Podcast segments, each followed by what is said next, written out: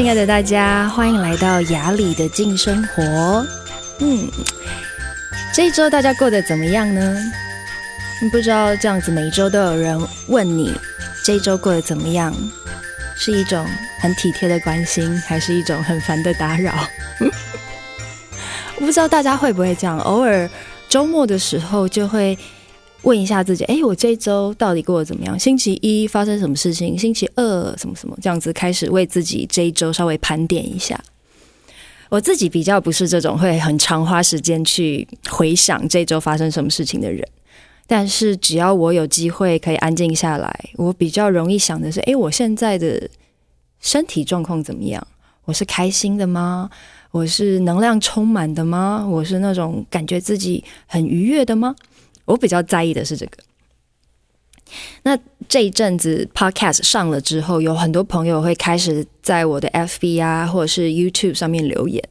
我觉得好像比我之前做素食影片的时候，大家留言的比例更高，是因为大家应该是很有感受吧？对吗？喜欢这样子的 Podcast 吗？赶快留言告诉我。我觉得几个朋友很可爱，他说。像我之前做前几集在讲家的时候，我觉得大家的反应很热烈。有些人就说：“哦，对啊，因为我是单身的关系，所以可以呃任意搬家，可以想去哪就去哪。”但是其实更多的人好像呃，大家也是很喜欢这样子，拥有一个单独很美好的空间，属于自己的，回到家的时候可以很放松的那样子的感觉。所以我觉得每次在留言上听到大家的回应，我都不知道为什么心里都会很开心诶，就觉得哇，对，有人跟我想的是一样的，或是甚至是有不同的意见，我都可以知道哇，原来大家是这样想的。那今天要聊的，我觉得呃，该怎么说？我觉得是今天要聊的是大家每天都在做，但是我们却经常忽略的。大家可以想到是什么吗？每天都有做，一天做三次，可是我们却很多时候无意识的在做这件事情。没错，我们今天要说的是吃饭这件事。因为好，大家知道我是素食主义者，对吗？我是 vegan，对，我现在是不吃任何，不止不不止不吃动物，我也不吃鸡蛋，不喝牛奶，也不吃蜂蜜。那很多我身旁的朋友，他们问我说：“为什么你成为素食主义这件事情，呃，对我来说是一件开心的事情？”对吧？他们说：“诶，你都不吃肉，你这么难相处，那为什么你还这么开心？”呃，我今天要做的这一集 Podcast 呢，我不是只做给吃素的朋友看，因为我想聊的是饮食上面，我们很少真的。注就是我们很少真的看重饮食这件事情，可是其实我们每天都在做进食这件事。那，嗯，像我像我觉得，其实有些人他是比较注重养生的，他会开始知道说，哦，有一些饮食方式，像是生酮饮食啊，像是呃低糖饮食，这些方式都可以让我们的身体有一些改变，对吗？像是生酮饮食，有些人就说，哦，很适合用来减重，但是它又有一些。其他的缺点，像是发明生酮饮食的这个人，其实他就是死于生酮饮食。那有些人说减糖饮食也非常好，因为其实糖类就是我们人体老化的最大的凶手，也包括很多的情绪起伏啊，都是靠糖类创造出来的。你知道，有些时候你吃了一点点糖，当下很开心，感觉很幸福，可是可能过了一个小时、两个小时之后，你就会开始哦伤心难过，然后就会觉得好像。血糖变低的那种感觉。好，我相信很多人都知道这些，甚至是像我前一阵子开始在做运动的时候，我就开始呃开始摄取像是比较多的蛋白质，因为你知道有时候增增肌或是减脂，它需要摄取不一样的蛋白质，然后摄取的时间也不同。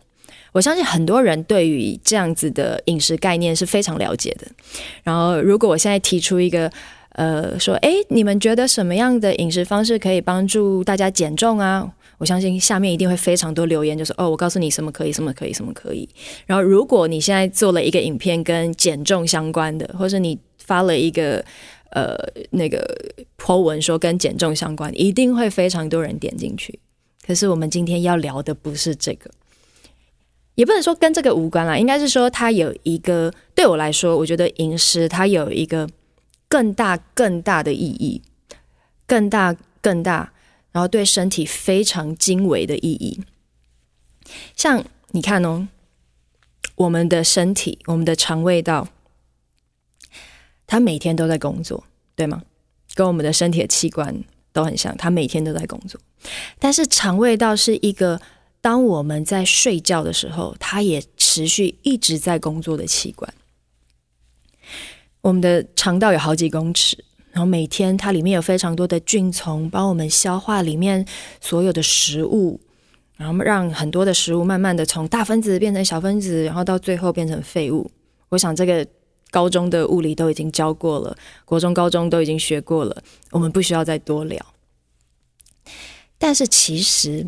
我看到很多书，很多比较偏灵性的书籍，他提到肠胃道，他会说，其实肠胃道它非常细微的发生的什么事情，里面怎么运作这件事情，其实现在科学家也不完全理解，到底什么样的东西进入我们的肠胃道，哪一种菌丛会开始工作，或是它会创造什么样的菌种，会创造什么样的生态环境。这个对科学家来说都还是秘密。那你想，我们人来到这个世界上，我们想要为这个世界做很多事情，我们想要有一个幸福的人生。当然，或许不是很多人都想要过得很长寿，但是至少大家都希望可以过得很健康吧。可是，在我们的一日三餐中，我们有多少的时间问过自己：我吃下去的这些食物，它对我到底创造什么样的帮助，或是它对我的身体有什么样负面的影响？我觉得好像大家在吃饭的时候没有仔细问过自己这件事情。当然，或许有人问过，但是我今天要说的就是我的看法。我也欢迎大家留言告诉我，你到底是怎么看待食物这件事情的。但我这一阵子，或是我在。呃，开始吃素之后，我有一个很大很大的理解，是我发现我们来到这个世界上，好，或许我们买一件漂亮的衣服吧，或是买一台好的车子，如果它是我们很在意、很珍惜的东西的时候，我们会好好的保养它，我们会好好的照顾它。甚至是有一些车，你都知道有一些油你不能加，你必须要用怎么样的照顾它才能够让它的寿命比较久，开起来比较顺利。可是对于身体，很多人都是到了真正生病之后才会开始问：到底我跟身体的关系是什么？其实我在开始吃素的时候呢，我并不是自己主动吃素的。我在二十几岁拍戏的时候。有一次，我可能那个戏的压力真的太大了。有一阵子，我发现自己的体重开始变得越来越轻，而且我发现我会吃完东西很好吃哦，可能是剧组准备的那种很好吃的早餐，都没有什么太大问题，很看起来干净健康。哦，我吃完东西，我大概隔十分钟会自己跑跑到厕所去把吃过的东西全部吐出来，很特别。但因为你知道剧组的生活是人很多嘛，我都不敢告诉别人我有这样的状况。可是很多人都会发现我的体重越变越轻。我一直以为我自己是因为压力的关系得到了厌食症，然后我还去看了医生。我跟医生说：“医生，我有吃完东西会吐这样子的状况。”然后他有跟我讲说：“你要饮食调整啊，或什么的。”但他说我看起来不像是厌食症，因为你知道厌食症是那种。你有时候不吃嘛，或是吃下去之后你会挖吐啊什么之类，反复然后才造成的某一种巴拉巴拉，反正医生就说了一些，就是反正医生意思就是说我看起来不像是厌食症，也不像是暴食症。然后后来我就写帮自己稍微调整一下我内在状态，就是我尽量不要压力太大，然后在正常的状况起床。我觉得睡眠很重要，因为睡眠调整了之后，其实心理压力跟情绪是比较容易被排遣的。然后到后来，其实戏也拍得蛮顺利，蛮顺畅的。可是我吃完东西吐的状况还是一直存在，严重到我那个时候本来是都就那个戏里面都是穿短裙，后来因为腿变得太瘦，就是像鸟脚这样子，都不敢穿短裙，都改成穿长裤。然后我就觉得这个问题真的太严重，但维持了两三个月，我就瘦到就反正就除了脸看不太出来之外，其实身体就都是变得很瘦很瘦。后来我有个朋友，他就说：“你要不要试试看，有没有可能是你现在吃的那些东西都比较肉类吧？可能就是比较油腻。你要不要试试看吃素，就是用素食的那种比较呃干净啊，比较不是那么油腻的东西，去帮助自己吃完东西不要有那个想吐的感觉。”后来我那个朋友他真的他太神了，我后来。改成素食之后，但那时候素食是很粗糙的，就是我也不知道什么是真的素食，我就是不吃肉，每一餐都选择不吃肉，然后蛋蛋白质可能就是从豆腐啊，或是从豆类制品这样子。后来真的很夸张的是，我开始变成素食之后，我就不吐了。哇，真的超神奇的！我真的我很想谢谢那个朋友，但现在他不知道跑去哪里了。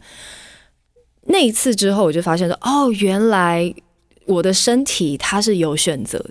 我的身体原来它其实不想要肉，它会告诉我。这样。那但是其实那个呃吃素的时间维持蛮短的，我大概又吃了一个月吧。体重恢复之后呢，我就不吃，就是又回到正常的肉肉类饮食这样。那。为什么我真正变成全素是很长的故事？后来对，后来就是因为拍戏啊什么什么发生了一些事情，巴拉巴拉，所以慢慢的我就变成全素。但那个经验告诉我，哦，原来我的身体它是有选择的，原来我的肚子他会告诉我他想要什么。那个是我在呃第一次素食的经验给我最大最大的反馈，就是我第一次知道说哦。原来我的身体比我还要聪明。有些时候，他一直吃肉，他过不去的时候，他会告诉我他想要什么。然后，其实像我们在日常生活一天三餐，嗯，很多人对于饮食这件事情，他的看法就单纯的是：哦，我早上习惯吃什么，那什么东西我比较喜欢吃，或者是什么东西对我来说我比较方便取得。但我觉得。呃，就像我说，我那个时候开始素食对身体的感受一样，我们的身体其实它有些时候一直在跟我们说一些讯息，有些时候他一直在告诉你，对，其实我要的东西可能不是你现在提供给我的这些，然后可能我们因为我们的日常生活，我们脑袋很忙嘛，然后我们也没有培养我们跟身体连接的这样子的感受，所以。很多时候，身体发出的讯号我们会忘记。那今天我想跟大家分享的就是，呃，我是怎么样慢慢的跟我的身体变成好朋友。我慢慢的知道，哦，我的身体原来它需要的是这个，或是其实我提供给他的食物，他都没有觉得很需要。后来那次我呃开始吃东西会吐。然后慢慢到我知道素食可以帮助我的身体之后呢，我就发现原来我的肚子这块区域，它的感受是非常非常细腻的。后来我读了很多身心灵的书，我才知道这个地方叫做胃轮，也叫做太阳神经丛，是人体一个很重要很重要的入口，就是我们身体能量中间很重要的一个呃跟自我相关的入口。好，再说的清楚一点是，我们的人，我们的自我的运作，其实很多的部分是来自于胃这一块区域。所以，为什么很多人考试紧张的时候，没有自信的时候，胃会痛？你记得吗？就有些时候，我们以前小时候考试，或是遇到大的我们要发表某一些意见的时候，我们的胃这里它会有最直接的感受。其实那个感受就是。我们内在对自己的看法。那有自信的人，你看他走路的时候，其实他会把胸跟腹这一块是挺出来的。这个就是自信，因为他知道我可以用我的胃去跟这个世界连接。没有自信的人会把这两块收起来，就是会有点点偶尔会想要驼背啊，或者是跟人靠近的时候，你想要这一块维持一些距离。那。为什么要说到自信，或是为什么要说到跟自我相关？是其实我们对自己的看法，也跟我们的食物是很相关的。像我现在回想我自己那个时候，最早为什么会吃完东西吐？其实更多的是我对于我自己是非常没有自信的，所以呃，肠胃道消化肉类或者是消化消化呃比比较复杂的营养、比较复杂的食物的时候，它是比较需要做工的，就它需要有更多的力量去让身体能够好好的运作。所以我觉得那个时候我的身体，它其实在告诉我是，因为我每天要面对这么多的工作压力，我要面对这么多的跟自我有关的挑战，我已经不胜负荷了。所以，请给我简单一点的食物，请给我容易消化的食物，所以我能够正常的运作。那。像我自己，我现在也是会像，如果我面对压力比较大的时候，或是我整天都必须工作的时候，我会比较不习惯一直吃东西，因为我一直吃东西的时候，我的胃这一块，我不只要面对我日常的工作，我还要很用力的消化食物。我不知道大家有没有这样子的观察，就是对，的确有些时候忙起来，你会不想吃东西，你会希望全神专注在工作上。其实它有很重要的，就是我们胃胃轮这个地方。所以，当我们的胃，其实它除了要负担食物的消化之外，它更重要的是，它要负担我们人跟我们自尊、自信，还有我们感受日常生活压力很重要的一个能量消化点。所以，对我来说，我觉得吃饭这件事情，其实也可以协助我们的身体。包括我们的胃拥有某一种程度的一个转弯，就是一个像是漫长的压力，或是漫长的我们面对人际，然后我们靠吃饭这个事情让，呃让让生命变成是有分上下半场的。我不知道我这样子形容大家听不听得懂？因为我我的感受是，当我呃在面对很多人。开会，或是我在主持活动，人很多，或是面对很多受访者的时候，我的胃其实是跟这个世界很连接的。它就是有一个向外的，我必须要跟这个世界一直交流。然后，如果我在吃饭的时候，我有一个好的状态，它可以让这些能量收回来，然后回到一个滋养自己的状态。然后，所以后来我很呃。主动的做了一些吃饭的仪式，那个仪式真的就可以协助我的胃某一个程度的休息，某一个程度的回到自己。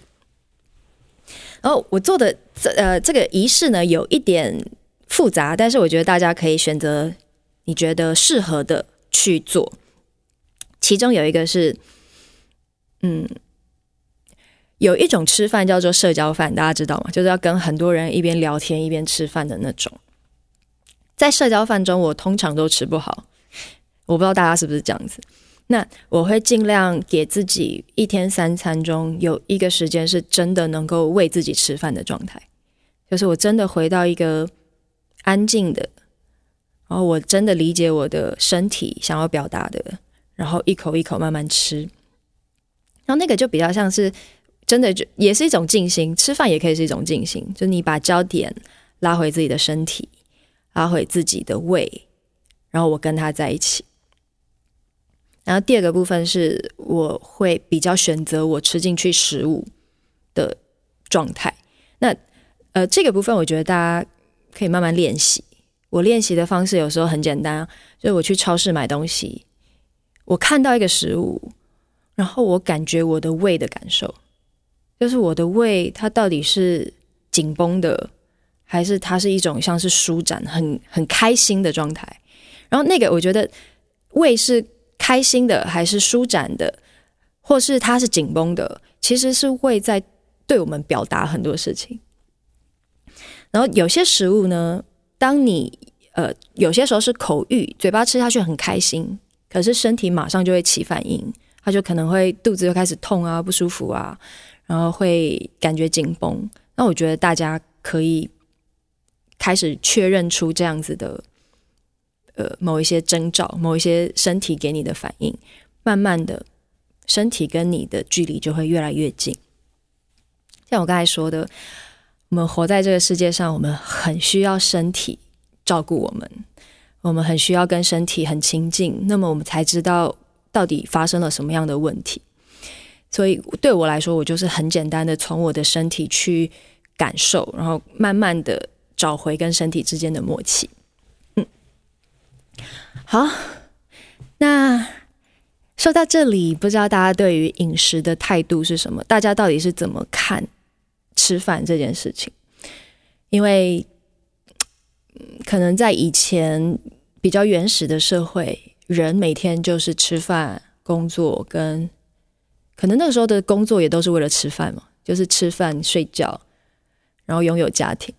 可是因为现在我们的工作或是我们需要担心的事情太多了，吃饭这件事情慢慢慢慢它就变得非常不重要。不过今天的 podcast 还是想跟大家分享一下，吃饭对我来说，我觉得是很有意义，而且它是照顾身体一个很滋养，然后很简单的方式。别忘了，雅里的静生活 Podcast 在每周一会上架，然后影音版 Pod Podcast 就是在 YouTube 的话是每个礼拜二上架，大家记得要按赞、订阅跟分享哦，拜拜。